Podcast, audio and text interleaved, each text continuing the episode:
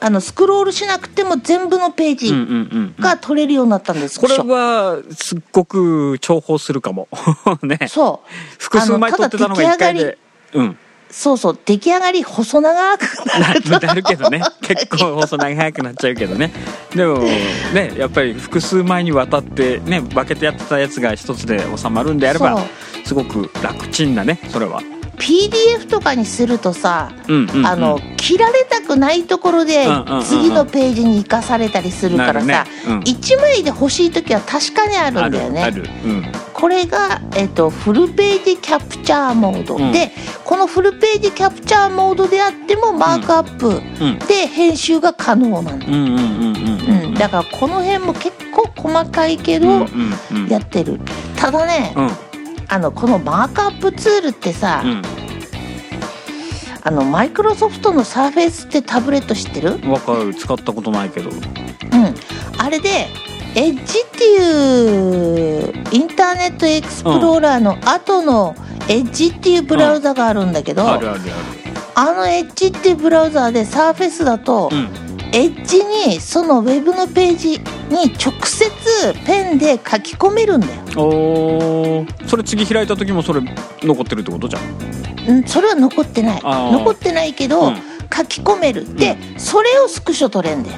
あスクショ取ってからうん。マークアップで書き込むよりは、書き込んでからスクショ取った方が便利じゃない、そうだね。うん。その方がいいかもしんない。でこれ技術的にすごい難しいらしいんだけどウェブページ、だからサファリならサファリに書き込んで、それをスクショ取るっていうことはやってないっていうのは技術的にむ結構難しいみたいなんだけど、うん。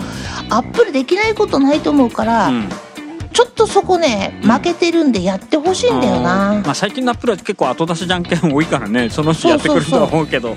うん。どう考えてもウェブページ見た時点であっと思ったらそこでアップルペンシルで書いてそれをスクショ取った方が、うんうんうん。あまあ忘れなくていいよね。思いうん。思いついたらすぐ書いてみたいなね。うん。とりあえずスクショ取ってそれから書き込みっていうともう書くのめんどくせえからいいかってなっちゃうから、うんうんその辺もちょっとね、うん。考えてほしいかなと思ったな、思ったらすぐ書くっていうね書き込みしとくっていう方があとあとあとね忘れないでいいかもしれないよね。うん。うん。あとは何といってもですね、うん。サイドコアサイドカーですよ。あこれあのーこれさうん、どうなんだ？あ これどうなんだろうって思うんだけどこれ。あのさ、うんまあ。今まであのルナディスプレイっていうのがあって、うんおんやっぱりあのミラリング Mac を iPad でミラリングできるアプリだったんだけど、うん。あれすげえ人気あったんだよ。今までも結構ねいろんなのが出てきてたもんね。うん。そういうやつは。うん。ただ私 あ Mac を iPad でうん。ミラリングして、うんそこに Apple Pencil で書き込めるから便利って言うんだけどさ、うん。それだったら単に iPad で見たら。Apple Pencil で書いて、うん。自動的に iCloud に上がれば、Mac と同期されるわけじゃ ん、だからこれの使い方っていうのが具体的に思いつかないんだけどさ、あー。まああのサブディスプレイになるんでミラーリングだけじゃなくて、うん。ななんていうんだっけ、えー画面かくあのもう一画面あの増やせるってことだからミラーリングだけじゃないやつもいけるので、うん、2画面で画面広く使えるっていうところがまあメリットだよね、あそういうことうん、か、それも使えそういう使い方多分そういう使い方つかでやる人の方が多いんじゃないかな多分。ノートパソ同コン。じページを見てるわけじゃないんだ。うん、それもできるけど、うん。まあ、ミラーリングだったらほら自分はパソコン Mac の画面見ててうん。シャロちゃんに iPad ミラーリングしたやつ渡してあの、うん。今俺がこうやってるやつを見とけ みたいな。っていう使いなるほど方もできるしあとはあそういうことか。ん画面をもう増やして、えーこっちにサファリ置いといてこっちにあのんあのキーノートとか立ち上げてなんか作ったりとか、ウェブ見ながら作ったりとあーなるほど。かそういう使い方もできるからあうん。完全にセカンドディスプレイっていうのはセカンドディスプレイの意味なんだね。そうそうディスプレイが2つになるっていうこととうん。やっぱりこのサイドカーの一番の、あのー今回の目玉はこのえ液晶液タ液タブになるってやつ？ああ、ワコムみたいなそうそうそうタブレットになるっていうのもやっぱり大きいんじゃないかな。これ結構大きいと思うよこれタブレットって、あのデザインとかやってる人はねすごく、うん、うんあの重宝するんじゃないかなと思う。液タブって買うと結構高いからね。あだからイラストレーターの人とか漫画描いてる人なんかは結構使うようになっちゃうんじゃないかなと思うし、まあ、シャロちゃんみたいな人もねタブレットになるんだったら、まあ、さっきのあの、ね、言ってたやつあのミラーリングしてこっちにこう書いてるのが Mac の画面に反映されるっていうやつも、まあ、このタブレット、うん。まあまあね、直に反映できるから、うん。まあ、特にあのあなんていうのあのいいられとかさフォトショップとかなん。かそういうの使う人にとってはすごくこのタブレットの機能っていうのがいいんじゃないかなって思うよ。うん、なるほど、ん。うんこれたはだですね、うん。この結構この発表ですげえ喜んでた人いっぱいいたんだけど、うん。うんちょっと残念なお知らせがありうんます、うんこれね、うん。最近の Mac でしか使えない。iMac は2015年レイターっていうか後半以降でしょ、うん。iMac Pro は2070あ2017年バージョン以降、うん MacBook Pro は2016年半ば以降に出たもの、うん。Mac mini は2018年以降。うん。MacBook Air が2018年後半以降、うん MacBook は2016年前半以降、うん。Mac Pro は今年限定っていうことなんで、比較的新しめのうんバージョン限定だね。そうだね。現行か一せ一つ前？二つ前、うぐらいまでしか対応しないのかな、ん、そう。ん。うで古いバージョンに関して Mac の古いバージョンに関しては、うん。開発者さんたちが言ってたんだけど、うん、ターミナルにコマンドを打って動かせるやつもあんだってこのうんうんうん。そう。なんだけど、うん。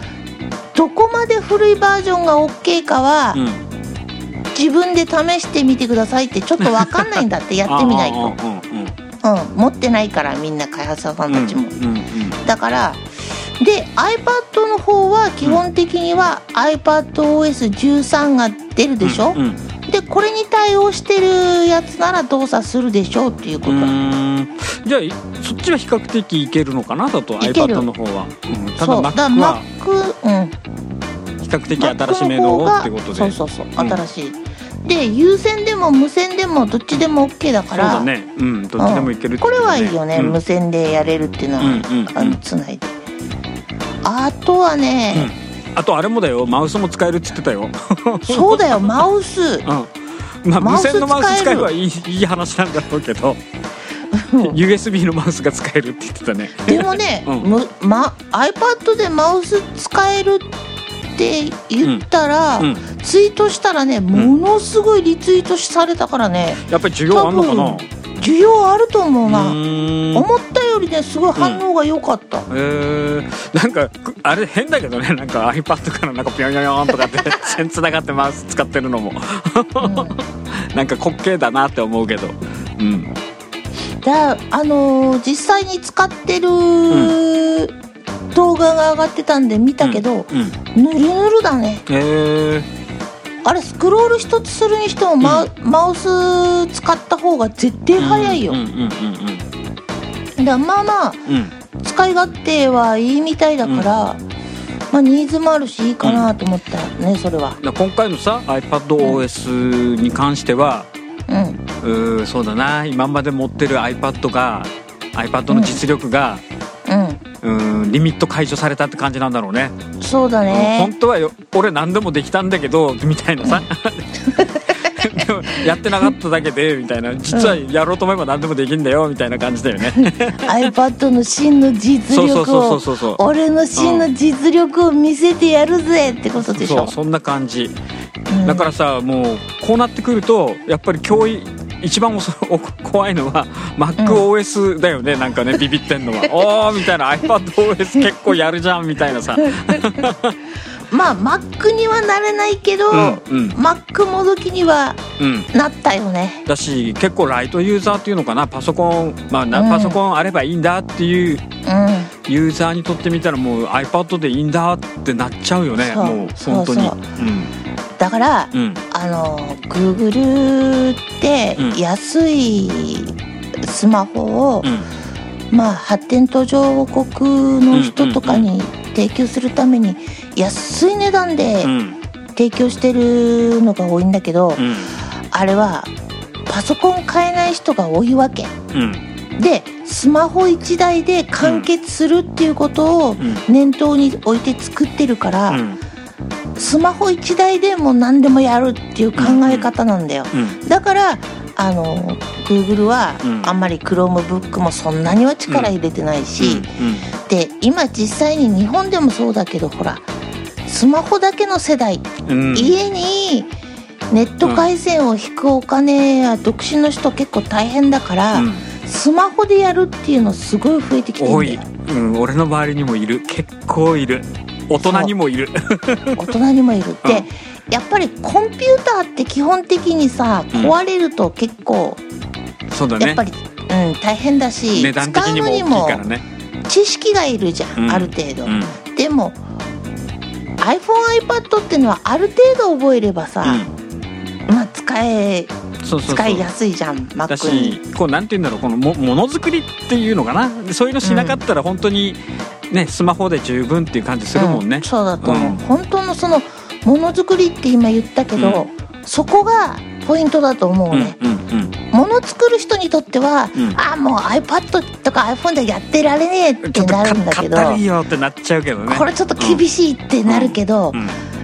iPad にマウスが対応してくれてもそれじゃあちょっとできねえってなると思うんだけど、でも物を作らないうん。作る必要のない人たちにとっては、やっぱり十分っていうところがあるからね。なんていうの情報を消費する側っていうのかな。うん、うん。そういう人たちにとってみたら、まあ、iPadOS でもう本当に十分かなって思うね。うん、だクリエイターの人はうん、やっぱ物足りないとは思うけど、絶対うん。Mac は必要だけど。そうそう。だからサイドカーでさよりあ、うん。クリエイターたちはサイドカーで喜ぶわけよ、そうそうそうそう、うん。でクリエイターはサイドカーで喜び、うん。あの一般のユーザーさんは、うん。iPad のマウスで喜喜ぶぶっていうことだよね。そういうことだな。マウスが動くぜみたいなね。あとさあれだよ。iPadOS でさドックにさ、うんほら今までスッカスカだったじゃん。ドックがさ。うんうんな5個5個だっけ？何個だっけ？iPad って。あ5個。だろ？それがある程度埋まってたね、そうだね。うん、そこは大きいかなって思うねうん、うん、なんか今までなんかなんだこの隙間みたいな感じでねなってたけど、うん。うん。そその辺も、まあ、最適化してるっていうかそうだねなんで今までやんなかったのって思う思うんだけどさ、うん。まあちょっとずつ出してってんだろうな、ん。まあ、本当に今回の iPadOS っていうのは iPad のリミッター解除っていう感じはしますね、これは。うん。するね。うん。あとね、うん。あのこれちょっといまいち私今から説明すること合ってるかどうかちょっと自信がないんだけど、うん。あの「ファインドマイってあったじゃん。これねこれ結構大きいんじゃねえか、これまあ iPhone を探すとうん。友達を探すを一緒にして「ファインドマイに統合されたっつうんだけど、うん。例えばさうん。iPhone が盗難に遭いましたとか、うんどっかでなくしましたっつった時に、うんどういうシステムになってるかっていうと、これね、まあ自分 俺も見たんだけどよ難しくてよくわかんないねこれ。簡単に非常に簡単に説明すると、うん。あのまあ iPhone なくなったからうちに帰ってきて Mac からうん。Find My のアプリで、うん。まあなくしたから探してくださいっていう指示を送るじゃん、うん。そうするとあのなくなまあ盗難にあっててその、盗人の、人っていうか、うん。盗賊なんていうんだ、うん。盗んだ人の家の近くにいるうん。あの人たちがいるじゃん、うん。iPhone 持ってる人たちが、うん。あれがうん。あの Bluetooth でビーコンを飛ばしちゃうんだよ、そうみたあの。バーって、そうするうん。とそれがメッシュ状に探すわけだよ、うん周りあの iPhone ユーザー、iPhone を持ってる人たちの Bluetooth の,、うん。あのうんビーコンがお互いに飛ばし合って、メッシュ状態になるわけん。バーって、そう。そして近くのその盗人の家の あの近くにいる人の iPhone がそう。ここにあ探してる人の iPhone があるぞっていうのを、うん。あのお知らせをこっちにあうん。の地図になって、うん。なくした人のところに来るっていうことなんだけど、うん。これってうん実は、うん。あのその Bluetooth ビーコンを飛ばし合ってる人 iPhone ユーザーさんは、うん。自分の Bluetooth が使われてるっていうことを知らないんだよ。そうだね。うん。で知らなくて、うん。それで誰のビーコンを飛ばしてるかっていうのも分からなくしてるんだよ、うん。匿名性にしてね、うん。だからここちょっと考えたんだけど、うんアップルだからプライバシーに配慮して、うん。これが成り立つけど、うん。これがファーウェイが同じことやってたら ものすごいクレームが上がるじゃん。俺の勝手に Bluetooth 使うんじゃねえよってことになるじゃん。だから情報抜き取られるね。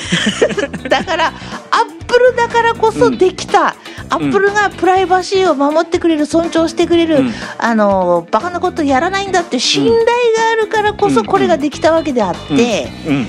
これがもし他の、うん。まあ、会社で信頼のない会社うん。だったりしたら、うん。もうお前勝手にそんなことやんじゃねえよお前、うん知らないうちに俺のビーコン使ってたじゃねえかよっていうことで、うん。もう大変な騒ぎになったでしょこれ。そうだねアップルだからまあやれたっていうところはあるかな。う。ん。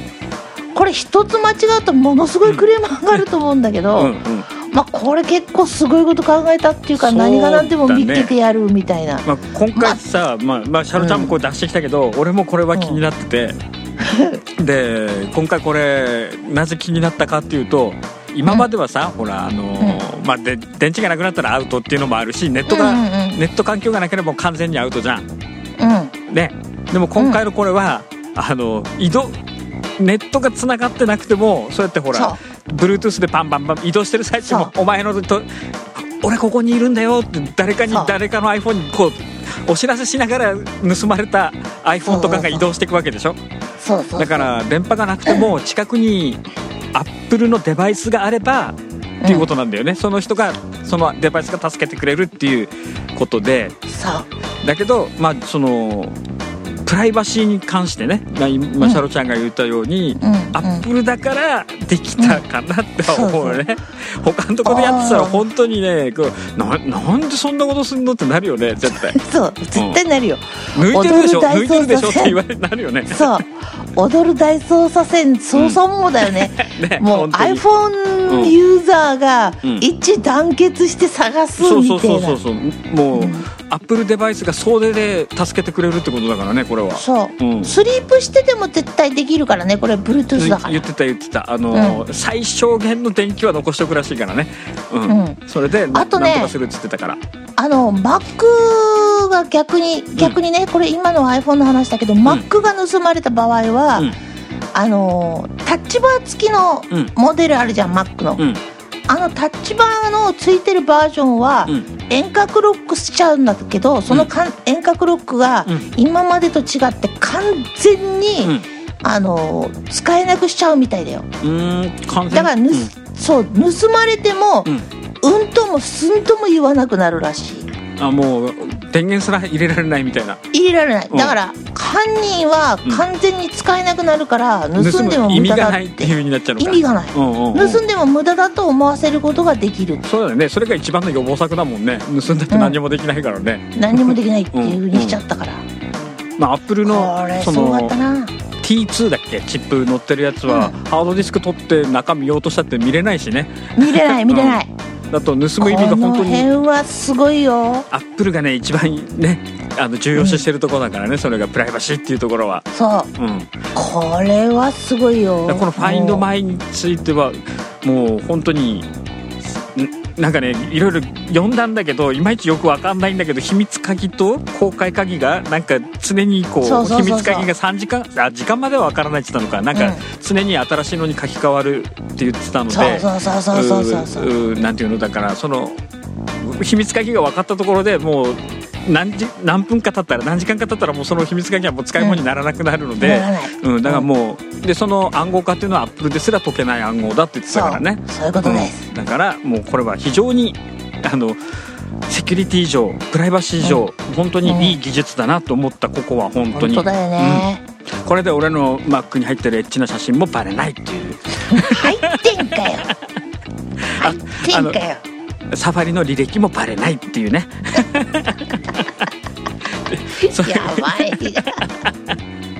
っていうあの、うん。俺俺もう男の人はすごく安心できる技術かな。ってまあ まあじゃあさこれに伴って、まあ、これもすごくすごい技術なんだけどもう一つほらアップルのであ iOS っていうのかな。これは iOS だけの技術なのかな。サインイン。あサインインザアップルだ。あ with アップルか。あそう。これ多分シャロちゃん一番気になってんじゃねえかなって思ったんだけど。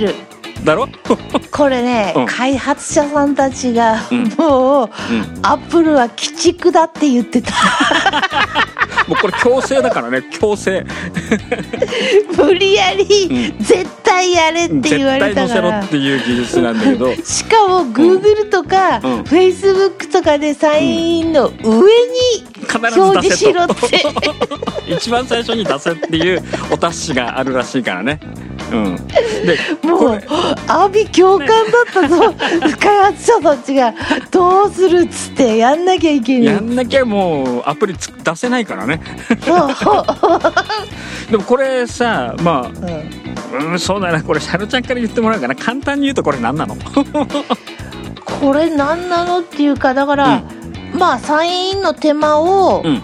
あのー減らすってこともそうなんだけどこれもセキュリティだよ、そう。うんだからアップルでサインをすればうん。安全にサインできるってこと。これサインするだけで、うん。Google とかうん。Facebook とか抜き取ってるし情うん報を、うんどこにあのねログインしたのかっていうのが分かっ Facebook とかちゃうしババレちゃうんだけど。その他にも、うん。あのー仲介業者がいるんだよこういうのを。うん情報を売り買いしてる仲介業者が、うん。あのーこの人っていうのを特定したら、うん。その特定した人の情報を1個じゃなくて、うん。複数組み合わせて、あの売り買いしてるっていう時もあるわけ。抱き合わせ商売ね。抱き合わせで、うんうん。だからこれもすごく怖いことなんだよ、うんうん。なのでアップルでサインするっていうことは、うん。セキュリティの面から言ってもものすごくあのそう。なんていうかな信頼が起きるっていうことなんだよね。しかも今回これはあのプライベートリレーっていう機能を使う使うと、うん。えーメールアドレスすら送らないっていうね。そうそうそう、うん。メールアドレスメアドもがその時使い捨てメアドが作成されるっていう。のでこれいいよね、えーそう。だからわあなんで俺のとこにこういう変なメールいっぱい来るんだっていうのがなくなるんだよね。そうだよ、これはいいよ。あで一応ここで捨て捨てアドレス的なものがアップルの方が作って、まあ、そうん。それに紐付けしてるんだろうね。一応。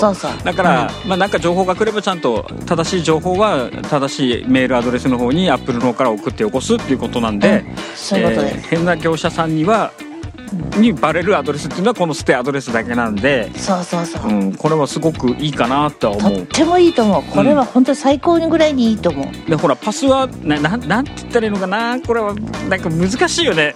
簡単に言うと、うん、タッチ ID とかフェイス ID でログインしてたやつみたいな感じなんだよね、そうだね、うんうん。簡単に言ってしまうと。簡単に言うとそうだね、であっちに渡すのはあの個人情報は渡さないでアップルの方がぐちゃぐちゃにしたものしか送ってないっていう、うん。あとさいろんなサービスにさ、うん。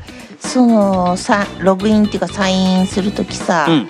新しくアカウントをいちいち作るのめんどくさいじゃん、うんうんうんあれがさ AppleID でサインインできるとめんどくさくないからね。ただこれを押すだけであの、うん ID とかは勝手にアップルの方が作ってこうピッと送ってってくれっからね。